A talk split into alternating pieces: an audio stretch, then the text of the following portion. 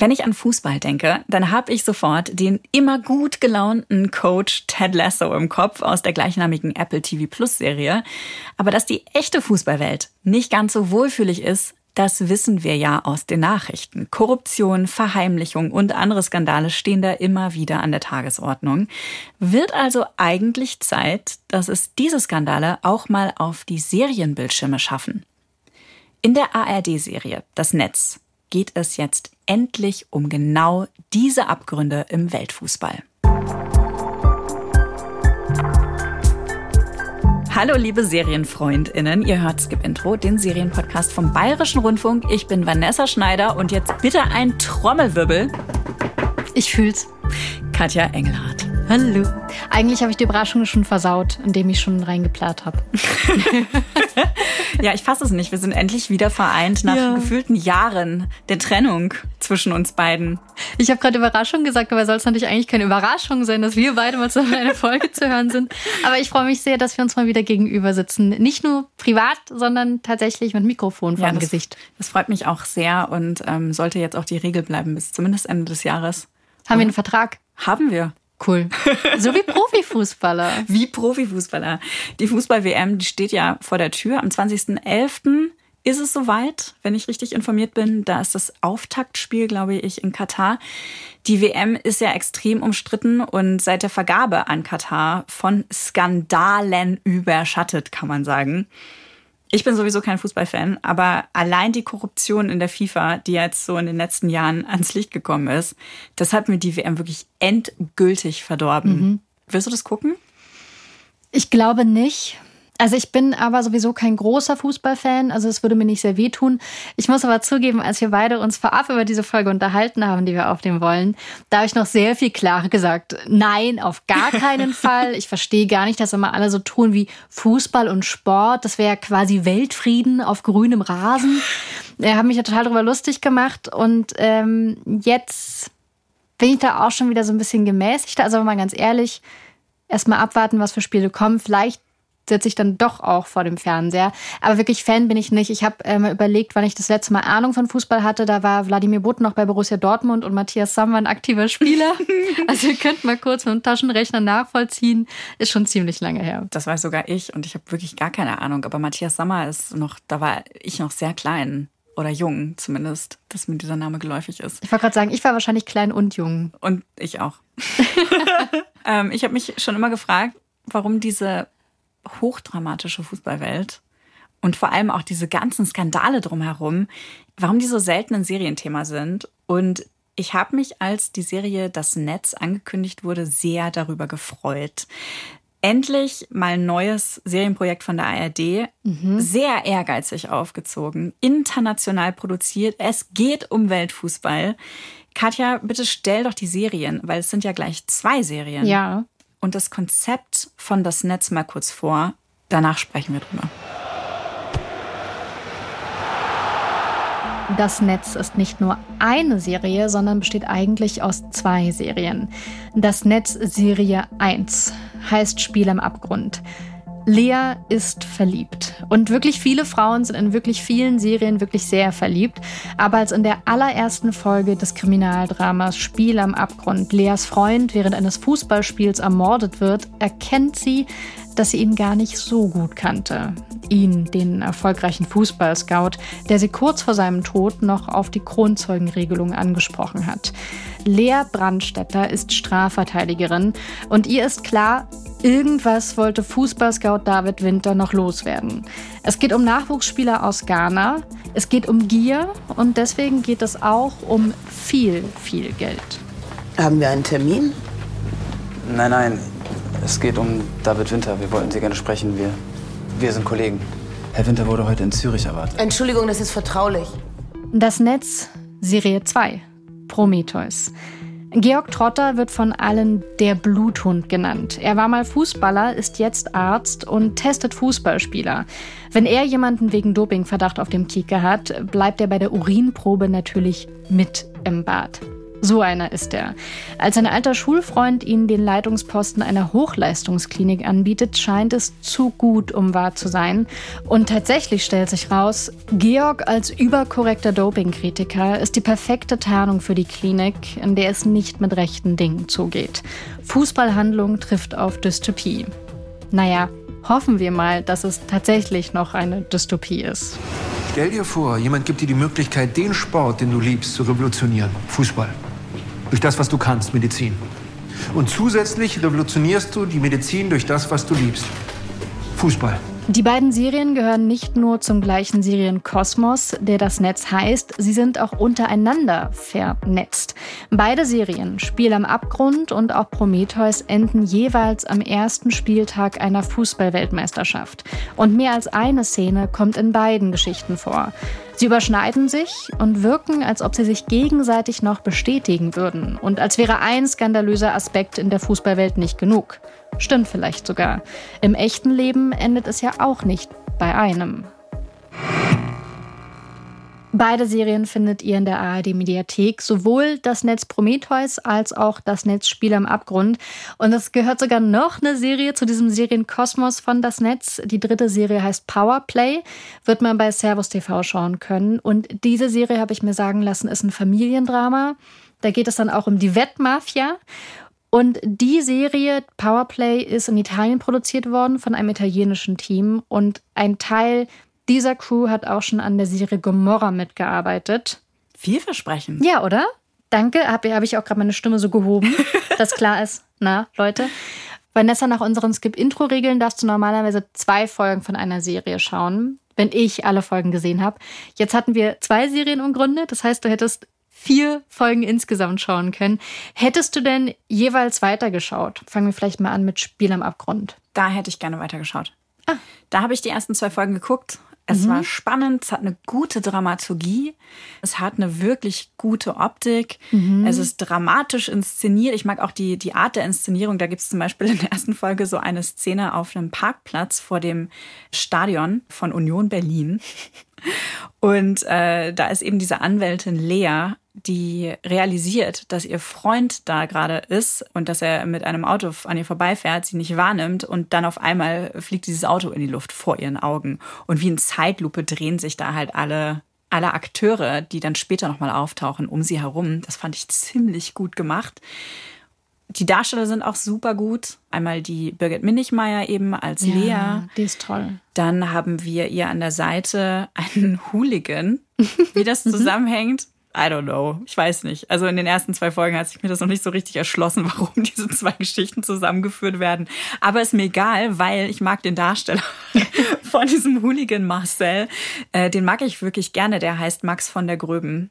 Der ist richtig gut. Mhm. Da spielt noch ein Nachwuchsdarsteller mit. Eric Cordes heißt der. Der wird auch in nächster Zeit öfter mal zu sehen sein in Serien. Also wirklich gut besetzt. Gute Musik auch. Sehr mhm. elektronisch, sehr mhm. modern. Also war ziemlich cool am Zeitgeist. Ich hätte wirklich super großes Interesse daran, mehr aus dieser Hooligan-Welt zu erfahren. Das mhm. ist was, was mich total reizt, was ich auch schon in so einer Serie wie Dogs of Berlin total interessant fand. Und da auch da ist es so untergegangen, irgendwie am Rande, auch die rechten Tendenzen in dieser Szene und so. Auch bei Union Berlin, muss man mal dazu sagen. Du hast ja schon gesagt, da wurde es gedreht könnte man auch wahrscheinlich dazu eine ganze Doku-Serie, wenn dann nicht auch so eine fiktionale Serie drehen. Hat mir gefallen, hätte ich sofort weitergeguckt. Damit äh, haben wir schon ein bisschen drüber gesprochen, über Spiel am Abgrund. Hättest du denn die zweite Serie, das Netz, Prometheus, hättest du die weitergeschaut nach zwei Folgen? Nicht unbedingt. Also ich wäre schon nach der ersten Folge ausgestiegen, ehrlich gesagt. So früh? Total, weil das hat, das hat zwei Gründe. Mich hat einerseits die Eifersucht von Georg Tretters Frau in den ersten paar Minuten dieser ja. ersten Folge so genervt. Also ich kann mir schon denken, ne, dass die, diese Frau, ähm, Diana heißt sie, so einen Selbsthass entwickelt hat, weil ihr Sohn bei einem Autounfall gestorben ist vor wenigen Jahren. Das hat deren Beziehung erschüttert. Das ist etwas, was über denen liegt, was mhm. beide belastet und was sie offensichtlich auch so sehr belastet, dass sie nicht mehr so richtig weiß, was sie mit ihrem Leben anfangen soll. Sie sitzt, ähm, man weiß es nicht genau, aber ich nehme mal an, dadurch im, im Rollstuhl und sie sitzt meistens zu Hause rum, so wie ich das jetzt aus, der ersten, aus den ersten zwei Folgen äh, deduzieren mhm. konnte, während ihr Mann die ganze Zeit unterwegs ist bei diversen Fußballspielen, um Spieler zu testen als Arzt, weil er ist ja ne Dopingarzt. Und mich hat das irgendwie total genervt, weil mir gleichzeitig suggeriert wird in der Serie, dass sie eigentlich eine total starke Person ist, mhm. dass sie eine interessante Person mhm, ist. Mhm, Und das ist nicht das Erste, wie ich sie kennenlerne. Das wird tatsächlich noch. Ich weiß nicht, ob du in der ersten Folge schon erfahren hast, dass sie mal Journalistin war. Ich glaube, es wurde, wird erwähnt, ja. Sie wird das wieder aufnehmen und das aus ähm, privater Motivation. Ich will nicht zu viel spoilern. Und ich verstehe, was du meinst. Es war ehrlich gesagt, habe ich schon ab Folge 1 darauf gewartet, dass der Moment kommt, wo dann ihr Ehemann ihr sagt, du kannst auch dein Leben nicht so wegwerfen und ja, du sitzt im Rollstuhl, was ist dann mit dem Rest deines Lebens? Also darauf wartet man irgendwie schon so ein bisschen, dass dann so eine so ein kleiner, in einem liebevollen Wutausbruch so eine Predigt gehalten wird. Abgesehen davon fand ich sie dann aber immer interessanter. Sie ist auch sehr mutig. Meinem Empfinden nach auch hat sie eine Rolle von jemandem, der im Rollstuhl sitzt, aber die bewegt sich die ganze Zeit durch die Gegend. Mhm. Und ich möchte erklären, was ich damit meine. Völlig selbstverständlich ruft sie ein Taxi. Völlig selbstverständlich taucht sie einfach irgendwo auf. Wir, wir sehen nie, dass sie großartig Leute fragen muss. Natürlich gibt es so ein technisches Hilfsmittel, zum Beispiel in diesem Haus, in dem sie leben dass es so ein, so ein elektrisches Gerät gibt an der Treppe, mit dem sie hoch und runter so fahren kann. Genau, es wird nicht so getan, als gäbe es nicht Hilfen für sie im Alltag. Aber darüber hinaus bewegt sie sich total selbstständig. Und es sollte eine Selbstverständlichkeit sein, fand ich bisher in Serien und Filmen nicht so oft. Und es gibt aber was, weil du gesagt hast, dass du nicht mochtest, dass sie so eine Eifersuchtsszene hat. Das ist etwas, was beide Serien in der allerersten Folge tun. Stimmt. Und das hat mich komplett aus der Bahn geworfen, weil ich beide Frauenfiguren interessant fand. Beide Frauen, einmal gespielt zu einem Witz und einmal völlig ernst, werfen ihrem Partner vor, er hat doch eine andere. Die Diane Trotter sagt es tatsächlich in gefühlt, für mich gefühlt in einer großen Unsicherheit, in einem großen Vorwurf, du machst da draußen ja irgendwas, ich bin hier im Leben zurückgelassen in dieser häuslichen Umgebung. Und Lea, die Figur der Strafverteidigerin, sagt das eher so im Spaß, weil David Winter ihr Freund, als er noch lebte, schien ein Geheimnis zu haben. Handy klingelt irgendwas mit seinem Handy los und er will es ihr nicht so zeigen. Und da scherzt sie dann so, ist das die andere Frau. Und bei beiden habe ich mir so gedacht, so, äh. ja, ich glaube, es gibt viele Wege, da spielerisch mit umzugehen. Ich fand es bei beiden dafür, dass ich richtig Lust auf die Frauenfigur hatte, habe ich mir, okay, das ja. Hätte ich jetzt nicht gebraucht. Aber es zeigt natürlich auch mentalen Zustand. Die eine ist ganz selbstbewusst und geht damit ganz flirty und charmant und kokett um. Und die andere ist ja tatsächlich gerade an dem Punkt in ihrem Leben, an dem sie sich nicht wohlfühlt, mhm. in dem sie sich auch nicht eigenständig oder selbstbewusst fühlt. Und so äußert sich das. Bei Männern habe ich jetzt so einen Satz nicht gefunden, wo man das so schön in Unterschieden hätten darlegen können. Aber ich verstehe die Intention, glaube ich. Ja. Aber was mich noch mehr geärgert hat, ist, dass die Figuren in Prometheus augenscheinlich aus verschiedenen Ländern stammen. Mhm sprechen aber alle Deutsch, akzentfrei. Ähm, Und nicht? das ist ja kein Problem. Nur, also ne, natürlich kann jeder akzentfrei Deutsch sprechen, das meine ich jetzt nicht. Ich meine nur, die Frau von Tretter ist eigentlich englischsprachig. Mhm. Die heißt Diana. Ja. Er wird auch permanent auf Englisch angesprochen als George Tretter obwohl er Georg heißt und Österreicher ist. Also man kommt irgendwann auch ein bisschen durcheinander. Äh, wir sind in unterschiedlichen Ländern unterwegs. Die Menschen, mit denen er spricht, kommen aus den unterschiedlichsten Ländern. Mhm. Es ist nicht völlig klar, warum die jetzt alle synchronisiertes, perfektes Hochdeutsch reden. Und ich möchte das auch gar nicht unbedingt haben, weil ich dadurch dieses Feeling von, von der Fußballwelt verliere, wo Leute egal woher, kommen, um zusammen in einer Mannschaft zu spielen oder gegeneinander. das ist ein internationales Business, das hat eine eigene Sprache, so wie die mhm. EU. Ja, die haben auch äh, bestimmte Begriffe und bestimmte Art und Weise, sich miteinander zu unterhalten. Das sieht man ja auch auf Pressekonferenzen, wenn man die Nachrichten sieht oder so. Das ist manchmal lustig. Da kommen dann so Matthäus-Momente vor, wo ja, stimmt. das witzigste Denglisch geredet wird oder so. Das ist ein toller Moment, auch so äh, Giovanni Trapattoni zum Beispiel. Also durch dieses Eintauchen in andere Sprachen passieren ja auch Fehler, die teilweise ikonisch ja. geworden sind. Das stimmt. Und sowas, dieses Feeling von dieser Internationalität ja. im Fußball durch die Sprache, hätte ich mir so sehr gewünscht. Und gerade also bei Prometheus, wo eben diese österreichisch-englische Partnerschaft besteht, mhm. im Zentrum dieser Story. Spielt in Liverpool auch immer wieder, ja. Spielt ständig in England. Also, why reden die Menschen da alle Deutsch? Ja. Lass sie doch halt auf Englisch mit, mit kreuz und queren Akzenten oder auch nicht sprechen. Das würde mir die Figuren ja auch näher bringen. Das hat mich ein bisschen genervt. Das verstehe ich. Wenn man Serien linear ausstrahlt, also einfach im Fernsehprogramm, da verstehe ich total, dass man jetzt nicht ständig Untertitel ranklatscht, ja. weil das natürlich, du kannst nicht auf Pause drücken, äh, es gibt keine Werbung. Yay, das erste. Ähm, das ist deswegen auch keine Kopfpause, das verstehe ich total. Ich hätte es mir im Streaming tatsächlich auch gewünscht. Ich war auch manchmal ein bisschen durcheinander, ehrlich gesagt, mit genau diesen Bezeichnungen, weil ich dann auch kurz dachte, Hä, woher kennen wer, die sich eigentlich? Genau, alle wirkten irgendein Indiz gab es immer, dass Menschen nicht alle aus Österreich kommen, mhm. die wir da sehen. Ich glaube, das hat mich manchmal irritiert, dass ich mir dachte, woran glaube ich eigentlich gerade zu merken, woher jemand kommt? Das war manchmal ein bisschen irritierend. Und vor allem deswegen, weil das Casting auch international ist. Das spielt zum Beispiel bei Prometheus, spielt die Ermittlerin von der Polizei Amanda Ebbington. Die kennt man zum Beispiel aus Sherlock. Die ist super cool. Ich hätte sie sehr, sehr gerne im Original gehört. Bei Prometheus ist es zumindest so, dass ganz oft, wenn jemand anfängt, in der eigenen Landessprache zu sprechen, sei es Französisch oder Englisch, dass dann zumindest meistens der erste Satz noch im Original stehen gelassen wird und danach erst auf Deutsch geswitcht wird. Mm. Was ich eine total charmante Idee fand, dass man so, zumindest ein bisschen so ein Gefühl bekommt, wie spricht jemand. Und bei Prometheus habe ich auch irgendwann angefangen, ein bisschen darauf zu achten, wer sagt eigentlich George Trotter und wer sagt Georg. Georg. Auch mal, um es einzuschieben, Georg Trotter wird gespielt von Tobias Moretti. Kommissar Rex, ihr wisst schon. Irgendwann habe ich versucht, darauf zu achten, wer spricht welche Namen aus, aber es macht natürlich ehrlich gesagt jetzt nicht so wahnsinnig viel Spaß.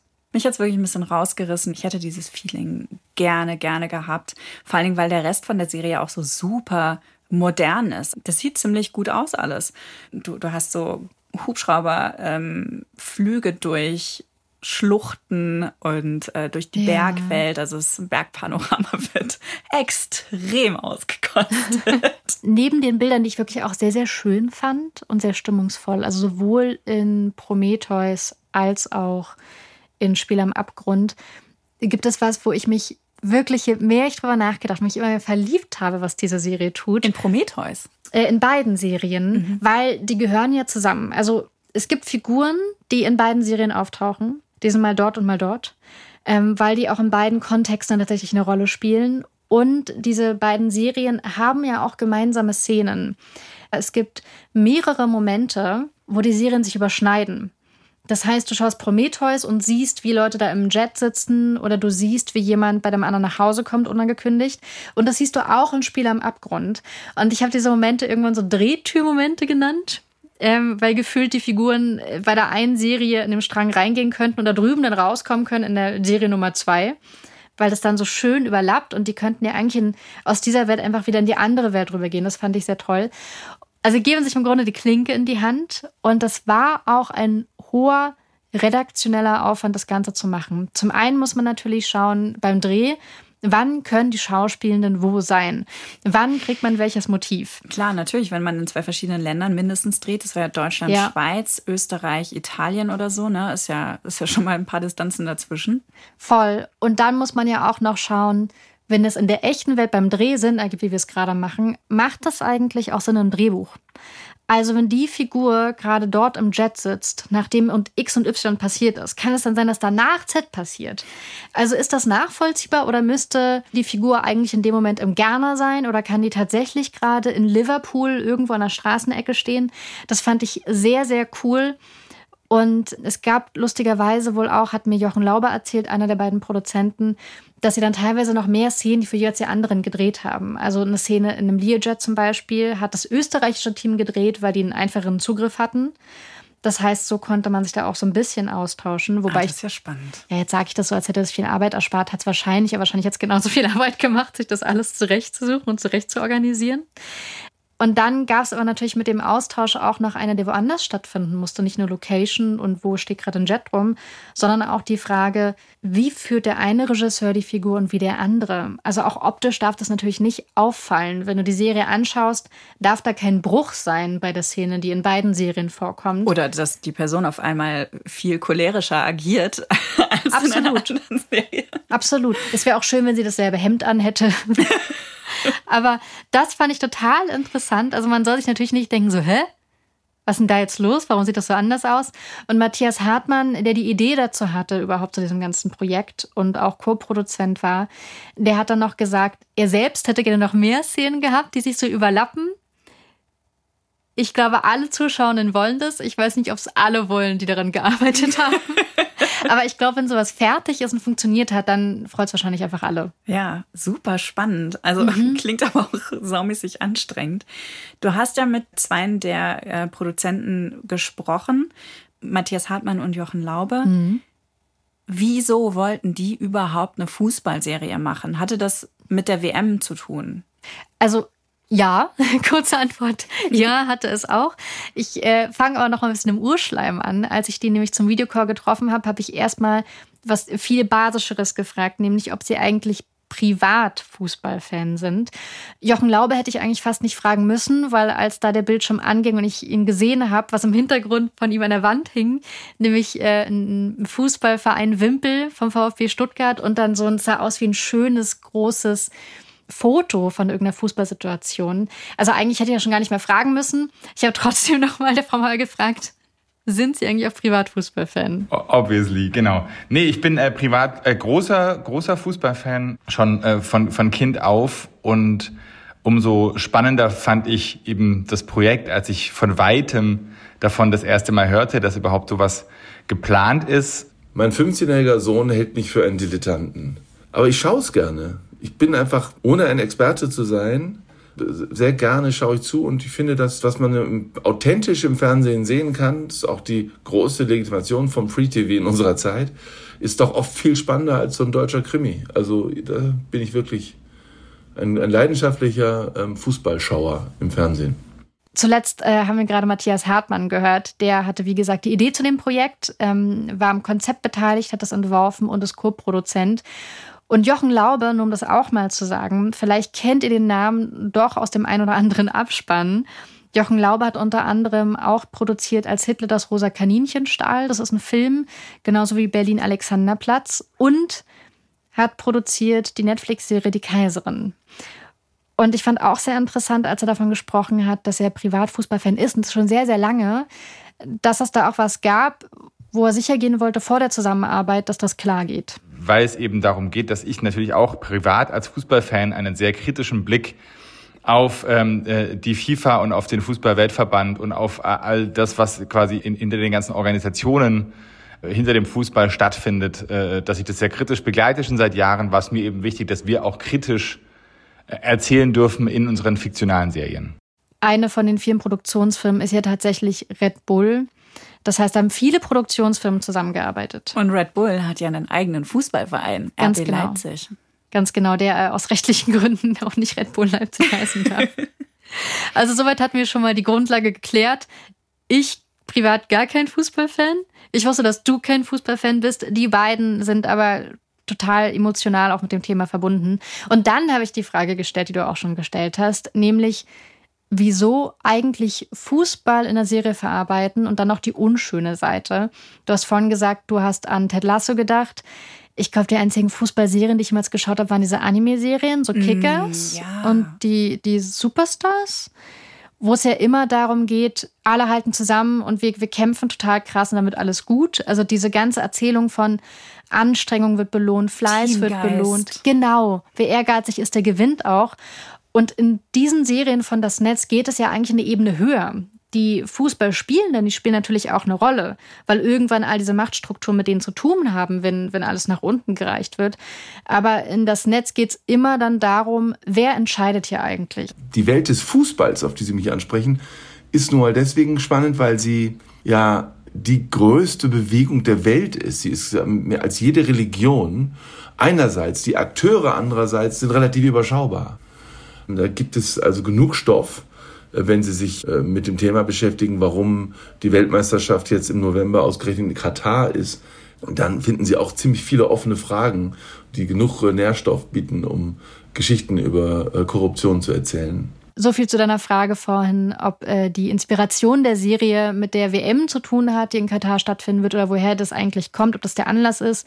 Ich glaube, die Antwort ist dann schon, ja, hat es, aber eben nicht nur, sondern die, die daran mitgearbeitet haben an der Serie, die produziert und geschrieben haben, die beobachten Fußball schon sehr, sehr lange. Ich finde es richtig cool, dass die ARD-Mediathek, die ja auch viele Spiele austragen werden und auch Mhm. zeigen werden, dass so etwas, ähm, was eben auch einen kritischen Blick auf den Fußball und die Industrie und das System dahinter wirft, dass es das gibt. Dass Ja. es gezeigt wird und dass es zur WM auch ähm, ausgestrahlt wird. Finde ich richtig cool. Ich finde auch das Vertrauen in einen fiktionalen Stoff zu setzen total toll, Mhm. weil es gibt natürlich Dokus in der ARD-Mediathek, die auch die WM Katar kritisch beleuchten, aber sich auch zu trauen, bestimmte Dinge in der Serie anzulegen, die, wenn sie fiktional ist, wo natürlich immer jemand mit Armen verschränkt irgendwie vom Fernseher oder Laptop sitzt und sagt, na, ob das so stimmt. Natürlich nicht. Das ist fiktiv. Aber die Serie, die bewegt sich ja zumindest schon mal sehr nah an der Realität. Ich habe ja vorhin schon mal das Stadion von Union Berlin erwähnt, die alte Försterei. Die ist äh, eben in der ersten Folge zumindest super zentral. Da werden Fans gezeigt mit wirklichen Union Berlin Schals, mit den Flaggen vom, äh, von der Mannschaft. Im Abspann wird dann auch dem Verein gedankt. Das fand ich ziemlich cool. Also da merkt man dann erst beim zweiten Blick, während man da das Fußballspiel anschaut, was, was sich die Leute da in dem Stadion auch anschauen, hm, das stimmt doch nicht so ganz. Da fehlen die Sponsoren, man sieht die Gesichter der Spielenden nicht, ähm, Ja. die Trikots sind völlig falsch. Das gegnerische Team existiert auch nicht. Das Licht wirkt eher wie an so einer ja, Inszenierung am Ende und nicht wie Ja, es hat was von einem. Werbespot. Ja, volle Kanne. Und ich habe die Folge mit meinem Mann geguckt und der meinte, nee, das sind keine Profifußballer da auf dem Feld. Ich habe mir das nochmal angeschaut, nachdem du mir das geschrieben hast. Du hast mir eine Nachricht geschrieben, in der das drin stand. Und da habe ich erst ge Ach, krass, stimmt. Weil ich hatte mir in meinen Notizen noch aufgeschrieben, Spiel komisch. Und ich habe das aber, ich habe das gar nicht mehr berücksichtigt und mir ist es nicht klar genug aufgefallen. Deswegen fand ich sehr gut, dass du das dann gesehen hast. Tatsächlich wurde auch beim Dreh zumindest darauf geachtet, hat Jochen Lauber erzählt, dass die diejenigen, die diese Szenen spielen, zumindest ähm, Amateurspieler sind, die auch wirklich gut sind. Ich habe erst, als er das gesagt hat, daran gedacht, ja, stimmt eigentlich. So ein Dreh dauert ja ziemlich lange. Stell mal vor, wie oft du als ungeübte Person, untrainierte Person, wenn du die ganze Zeit hoch und runter rennen musst, dann drehst du was nochmal und Szene nochmal, außerdem hast du auch nochmal geprobt. Vielleicht machst du es jetzt nochmal anders, weil hier ist das Licht irgendwie und vielleicht sollen die Statisten noch irgendwie lauter brüllen. Also wenn ich die ganze Zeit hin und her rennen würde, ich wäre ziemlich platt. Also ich glaube, irgendwelche Statisten kannst du dafür nicht nehmen oder irgendwelche äh, Komparsen. Ich glaube, das ist wirklich körperlich schon ganz schön anspruchsvoll, das immer wieder zu machen. Und ich hatte ihn auch gefragt, inwiefern da vielleicht Berater dabei sein mussten. Und da hat er aber auch gesagt, das sind halt tatsächlich alles Fußballfans. Mit dem Auge wird dann auch drauf geschaut. Ich fand auch tatsächlich die Spielszenen in Prometheus, die waren sehr viel rasanter, die waren näher gedreht. Also da waren wir wirklich an den Füßen mit der Kamera dran und auf dem Rasen, also wie der, äh, ja, der Schuss auseinander gefetzt wird und der Ball dadurch äh, saust. Wirklich nah dran, das hat mir gut gefallen. Das fand ich richtig cool. Und da gab es noch so eine Szene, apropos Realität, auch in Spiel am Abgrund. Da soll eine neue Weltliga gegründet werden. Das will jedenfalls der Präsident von dieser fiktiven World Football Association, was ja quasi sozusagen die, die FIFA aus der Serienwelt ist. Ich hatte keine Ahnung, dass unser Präsident sich der Verteidigung des Fußballs für Unterprivilegierte verschrieben hat. Aber der Punkt ist doch, wie viele von denen sind hier und halten das System Fußball am Laufen? Es ist die Anziehungskraft der etablierten Clubs, die den Ball überhaupt am Laufen halten. Wollen Sie die ernsthaft aus sämtlichen nationalen und kontinentalen Wettbewerben herauslösen? Und es auf einen Krieg ankommen lassen? Und da dachte ich kurz, Moment, von sowas ähnlichem habe ich aber mal in den Nachrichten gehört, irgendwann letztes Jahr oder so, äh, in Europa von der Europäischen Super League. Und die ist äh, genau wie in der Serie auch, es ist dieses Vorhaben grandios gescheitert. Sind solche Nachrichten da auch in, in die Serie mit eingeflossen? Nee, coolerweise nicht. Das liegt aber nur daran, dass zu dem Zeitpunkt, als diese Rede gehalten worden ist, die Serie schon längst geschrieben war. Also wir haben angefangen zu drehen und es gibt eine Pressekonferenz und dann redet Real Madrid von einer Super League. Also uns ist fast das Mittagessen am Set im Hals stecken geblieben, dass uns quasi die Realität so komplett ähm, einholt, wenn nicht gar überholt. Also dass das quasi genau das ist und dass die auch unsere Argumente benutzen. Also unsere fiktiven Argumente in der Serie sind ja genau das, dass es doch gut ist für Afrika und Südamerika und Asien, weil man eben halt dann dort auch ähm, zwei, drei Vereine richtig groß machen kann. Und das ist natürlich völliger Bullshit. Das geht wirklich nur darum, einfach um Geld, mehr Geld zu verdienen für die großen Vereine in Europa. Und um nichts anderes geht's. Ähm, und sie haben quasi dann auch wirklich die gleichen Argumentationsketten benutzt wie unser Drehbuchautor Bernd Lange. Crazy.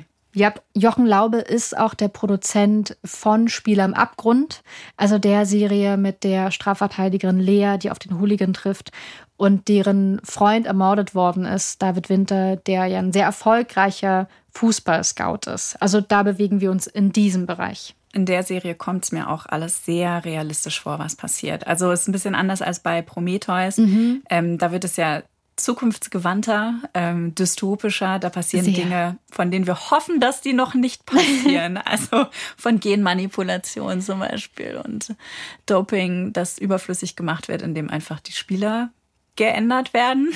Ja. Glaube ich. Also zumindest wird es so angedeutet in den ersten zwei Folgen. Ich spoilere jetzt mal ein bisschen. Am Anfang ist diese Klinik ja noch eine Klinik, die dafür sorgen soll, dass die Spieler immer besser werden. Und man merkt aber schon, dass da irgendwas mit nicht mit rechten Dingen vor sich geht. Irgendwie die, also Labore, ganz ehrlich, wenn ich ein Labor sehe, egal ob in echt oder in einer Serie, ich kann eh nicht erkennen, was die da tun. Aber Stück für Stück bekommen wir mit, dass es nicht nur darum geht, dass Verletzungen schneller heilen, sondern es geht tatsächlich irgendwann darum, dass wir weniger schnell altern. Und das ist ja tatsächlich etwas, wo schon sehr, sehr lange dran geforscht wird, wo auf Jeff Bezos gerade Geld investiert, sehr, sehr viel Geld investiert. Und äh, das alles passiert unter dem Dach dieser Klinik. Und es gibt auch ein Bild, ich wollte das fast gar nicht erzählen, weil das ein bisschen gespoilert ist, aber ich mache das einfach mal, weil dieses Bild so geil ist. Da sitzen zwei ältere Herren, einer von denen hat eine leitende Funktion in dieser Klinik sitzen in wie so Ports, in so futuristisch anmutenden Liegestühlen. Dem wird was in die Blutbahnen durch den Tropf gelenkt. Die bekommen irgendwas rein. Irgendwann erfahren wir dann, dass es tatsächlich Blutkörper sind von jungen Spielern. Also so ein bisschen diese ganze Idee bluttransfusionstechnisch, nur sehr viel komplizierter. Und ganz kurz dachte ich, dieses Bild, das finde ich irgendwie total abgelutscht, ja, da kommen jetzt junge Stoffe von jungen Körpern rein in die alten. Bäh, unangenehm, unangenehm verstehe ich schon, aber was soll das jetzt?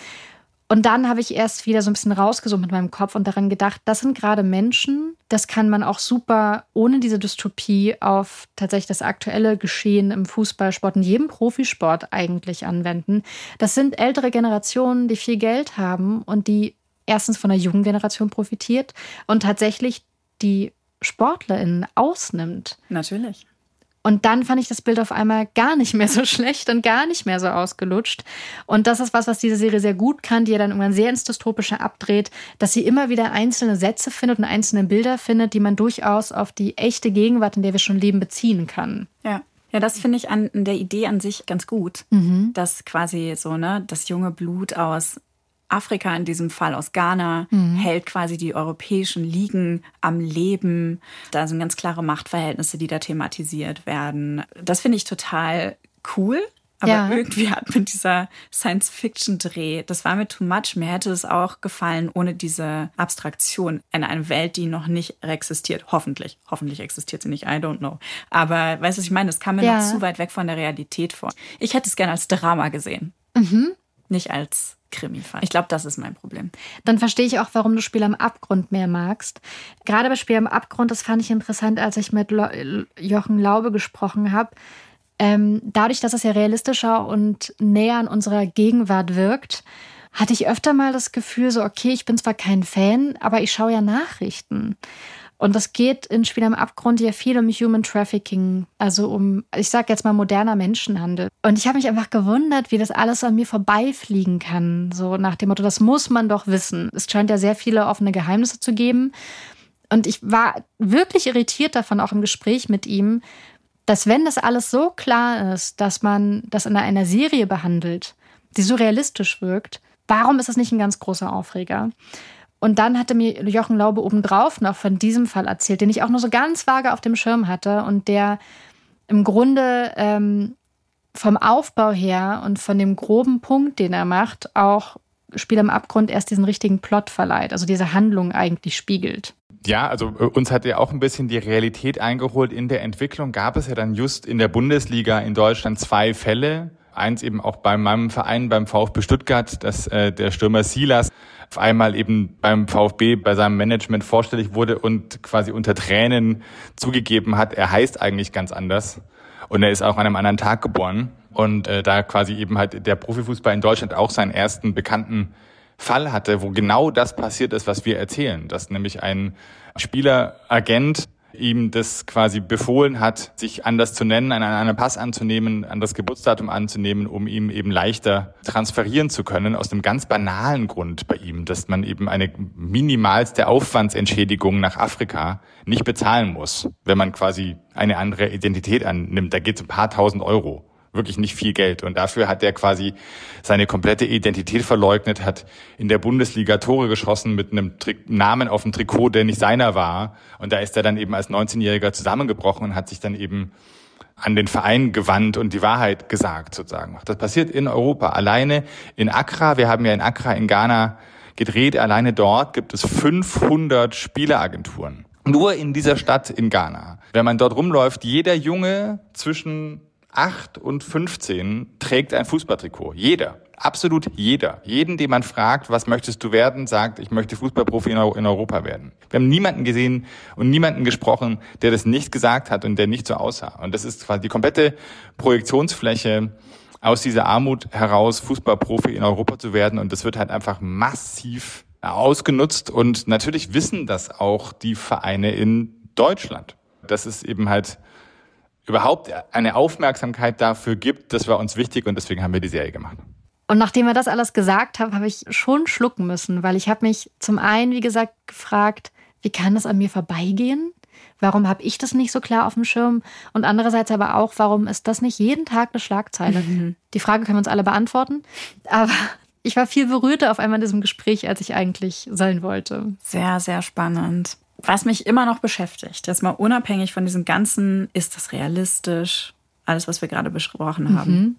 Die Hintergründe dieser Produktion finde ich immer noch super faszinierend, weil es ein riesiges Unterfangen Du ja. hast gerade schon gesagt, es sind ganz viele Länder daran äh, beteiligt. Es sind allein drei für sich stehende Serien in einem ziemlich großen Serienkosmos. Mhm. Alles unter einem Banner, das Netz, unterschiedliche Staffeln, die alle für sich stehen, aber zusammen das große Ganze ergeben. Finde ich krass mutig, ehrlich gesagt, dass die ARD sowas macht. Weil bis wir das verstanden haben, hat schon ein bisschen gedauert, ähm, dass es eben keine Folgestaffeln sind, dass die nicht ja. aufeinander aufbauen, sondern für sich existieren können. Dass auch keine Anthologieserien in dem Sinne sind, ja. weil die ja parallel miteinander existieren. Ja. Also ich kannte das bisher nur von der Netflix-Serie Criminal, wo das ähnlich läuft. Das ist eine Krimiserie, die in verschiedenen Ländern, in Frankreich, ich glaube Italien, England, Deutschland Stimmt. produziert wurde. Da tauchen dann auch ab und zu mal die Ermittler bei den anderen Serien auf. Aber ansonsten habe ich sowas noch nie irgendwo äh, gesehen, geschweige denn von verschiedensten europäischen Sendern mitproduziert und Produktionsfirmen beteiligt. Also das verlangt mir sehr viel Respekt ab. Das finde ich wirklich, wirklich cool, dass es das gibt.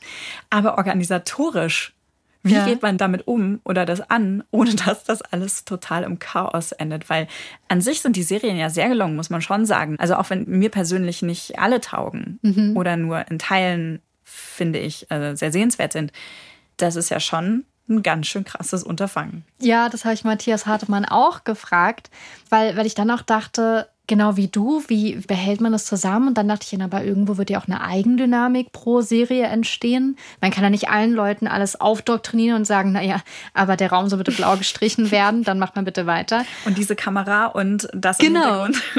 und ich habe Matthias Hartmann diese Frage gestellt und super nonchalant hat er erstmal diesen Satz hier gedroppt. Und ich habe mal mit Peter Morgan gesprochen, der die Crown gemacht hat und so weiter. Und der hat die Hände über dem Kopf zusammengeschlagen und hat gesagt, Matthias, überleg mal, ich muss diese eine Serie machen als Showrunner und ich muss die ganze Zeit achten darauf, dass die Qualität kohärent und gut ist. Und damit habe ich alle Hände voll zu tun. Aber wenn ich mir jetzt vorstelle, dass du gleich drei Serien machen willst, das ist unmöglich, das geht nicht. Und so geht es auch tatsächlich nicht. Ja, okay. Ähm, und dann? Ich fand's super. Also er hatte eigentlich noch weiter gesprochen. Ich wollte nur diesen einen Satz vorspielen, weil ich den so krass finde. Unterhalten sich halt zwei Showrunner gemeinsam. Und es ist, glaube ich, immer eine Riesenangelegenheit. Offensichtlich können auch Kollegen das immer nicht so ganz äh, einschätzen, wie man das eigentlich tun soll.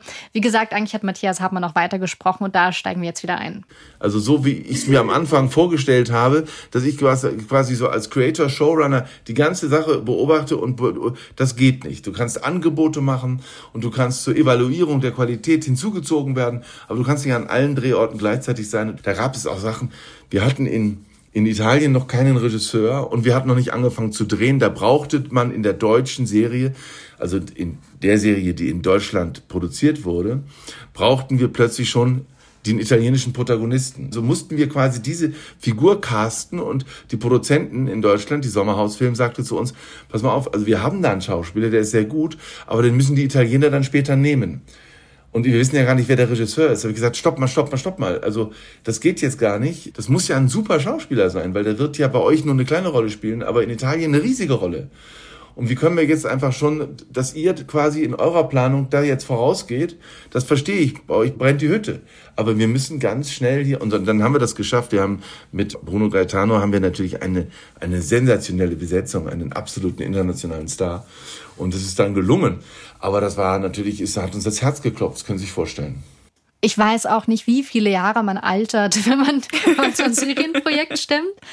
Ähm, aber ich finde es immer, also ich fand es wirklich interessant, wie er das erzählt hat. Und jetzt muss man dazu sagen, jetzt hat ja alles funktioniert. Jetzt kann man da bestimmt auch mal so ein bisschen Augenzwinkern drüber sprechen. Währenddessen ist es bestimmt die Hölle. Ja, das kann ich mir vorstellen. Kommen wir zum Schluss. Katja, nochmal kurz zusammengefasst. Wem würdest du die Serie empfehlen? Für wen ist diese Serie gemacht? Ich glaube, dass auf jeden Fall Krimi-Fans viel Spaß dran haben, weil es letztendlich immer darum geht, dass Dinge aufgedeckt werden. Und das ist immer so ein nachforschungsdetektivisches Element dabei. Weil ich selber gar nicht so ein großer Krimi-Fan bin, hätte ich die von alleine, glaube ich, gar nicht angeschaut. Und bin aber deswegen sehr froh, dass wir verabredet haben, dass ich die, die beiden Serien schaue, weil ich dann sehr dabei war und sehr involviert war. Und es gibt aber vor allem zwei Sachen, die ich wirklich nochmal ganz, ganz stark herausheben will, weil ich die so interessant finde. Und das eine ist, was wir vorhin schon angedeutet haben. Das eine ist dieses Vertrauen darin, dass Dinge, die tatsächlich passieren und die zu kritisieren sind, in eine Serie gepackt werden können, in der der ganze Plot erdacht ist und trotzdem etwas dermaßen Wichtiges verhandelt werden kann. Wir haben eben halt äh, genauso wie die Österreicher, die sich dem Thema Doping angenommen haben, die Italiener, die eher, wo es eher auch so ein bisschen um die Wettmafia ähm, und so geht, eben ist unser Thema eben auch ein jährliches, ein immerwährendes Verbrechen hinter dem Fußball und nicht jetzt eben auf so einer Funktionärsebene alle vier Jahre regt man sich auf nach Russland, jetzt Katar und was kommt als nächstes. Das, was Jochen Laube gerade gesagt hat, beschreibt ja auch, dass so ein ausgedachter, so ein erdachter Stoff auch im Anführungsstrichen länger haltbar ist. Die Doku über Katar, die ist wichtig. Die ist aber nach Katar automatisch schon nicht mehr aktuell, weil man eigentlich noch mehr Fragen und andere Fragen hat. Und das finde ich sehr faszinierend. Und was ich dann wirklich, wirklich toll fand und was ich noch viel öfter sehen möchte, sind diese Szenen, die in beiden Serien vorkommen, die ich mal so Drehtürmomente genannt habe. Einfach weil es so viel Spaß macht, die zu entdecken und dann zu merken, ach so, deswegen war die Person gerade dort. Matthias Hartmann, habe ich ja vorhin schon gesagt, war auch großer Fan von diesen Szenen. Und der ordnet das auch nochmal so in der Serienentwicklung ein. Das Spannende an diesem neuen seriellen Erzählen war schon, dass man wie bei früher in den großen Erzählungen von Dostoevsky ganze Figurenpanoramen erzählen kann. Die können ambivalent sein. In der Art der Erzählung, wie wir sie jetzt probiert haben, da ist es so, jetzt kann ich sozusagen aus verschiedenen Serien mit verschiedenen moralischen Perspektiven auf die Figuren schauen. Das wird noch, es wird noch ambivalenter und dadurch noch lebensähnlicher in Wahrheit. Weil wir sind nicht so, wie wir sind. Das finde ich erstens ein super Satz, können wir uns alle mal merken. Denn wir sind nicht so, wie wir sind. Zum anderen, ich mag Serien wie Sopranos super gerne. Oder auch bei Breaking Bad, dass es so viele Staffeln gibt, in denen sich jemand entwickelt. Und drei Serien, wenn man jetzt auch noch Powerplay dazu nimmt, zu Prometheus und Spiel am Abgrund, sind jetzt nicht super wenig Folgen. Das ist trotzdem viel Viewtime, viel Zuschauerzeit, die man da investiert.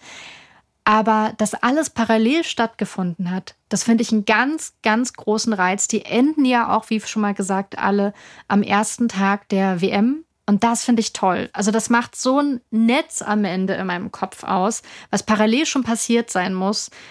Das würde ich einfach viel, viel öfter gerne sehen. Und du nickst zwar gerade, ja, aber ich du kannst. faszinierend, wirklich. Ich hätte, ich finde die Idee so gut. Das Konzept finde ich total genial. Du würdest mir einen großen Gefallen tun, allein damit wir uns darüber mal austauschen können, dass du auch weiterschaust, damit du diese, diese Drehtür-Szenen, Drehtür-Momente überhaupt äh, selber auch mal sehen kannst, weil ich würde voll gerne wissen, ob du die auch so cool findest. Äh, bin ich sicher, dass ich das cool finde. Ganz bestimmt, ja besteht denn die Chance darauf? Also schaust du das Netz auch weiter? Ich schaue Spiel am Abgrund auf jeden Fall weiter. Mhm. Und dann gucke ich mal, ob ich doch den Einstieg in Prometheus nochmal finde. Mindestens bis zur ersten Drehtürszene. Okay.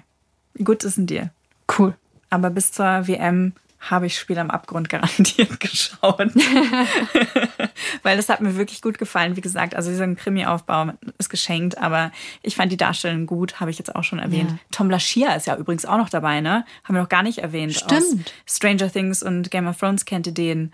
Ähm, und ich habe wirklich Bock, mehr über diese Menschenhandel-Storyline zu erfahren. Wenn ihr auch was erfahren wollt, nämlich noch mehr über die tatsächlichen schmutzigen Hintergründe der Fußballwärme in Katar, dann könnt ihr das auch in der Mediathek tun. Den Link zur Doku-Reihe Katar WM der Schande findet ihr in den Show Notes. Und natürlich, wie es sich für eine Skip-Intro-Folge gehört, zum Abschluss hat Vanessa noch einen Watch-Tipp frei. An was hat dich das Netz erinnert, was du uns empfiehlst? Auch eine Sportserie. Keine Fußballserie, keine weltbewegenden Skandale. Rhythmische Sportgymnastik. Oh, das wäre schön. Physical oder so. Stimmt. Nee. Ähm, und zwar die fantastische Football-Serie Friday Night Lights. Ich habe dir schon mehrfach davon vorgeschwärmt. Das Irgendwann stimmt. werden wir mal eine Skip-Intro-Folge dazu machen, weil ich die wirklich super wichtig finde. Die kann man zurzeit nur on demand streamen. Die ist bei keinem Streamingdienst mit dabei. Ich erzähle ganz kurz, worum es geht. Bitte. Es geht um ein Highschool-Team in Texas. Es geht um die Struggles von den Teenagern in diesem Team, aber es geht eben auch so um die gesellschaftlichen Umstände in der Region. Der Coach ist sowas kann man eigentlich sagen, der spirituelle Vorgänger von Ted Lasso. Der ist auch so, der inspiriert seine Jungs, der ist was wie ein Ersatzvater für alle von diesen Kids, die da ähm, in dem Team drin sind oder rein wollen. Er hat aber selber auch so seine Probleme. Das ist eine sehr realistische Darstellung von Ehe, auch mit seiner Teenager-Tochter.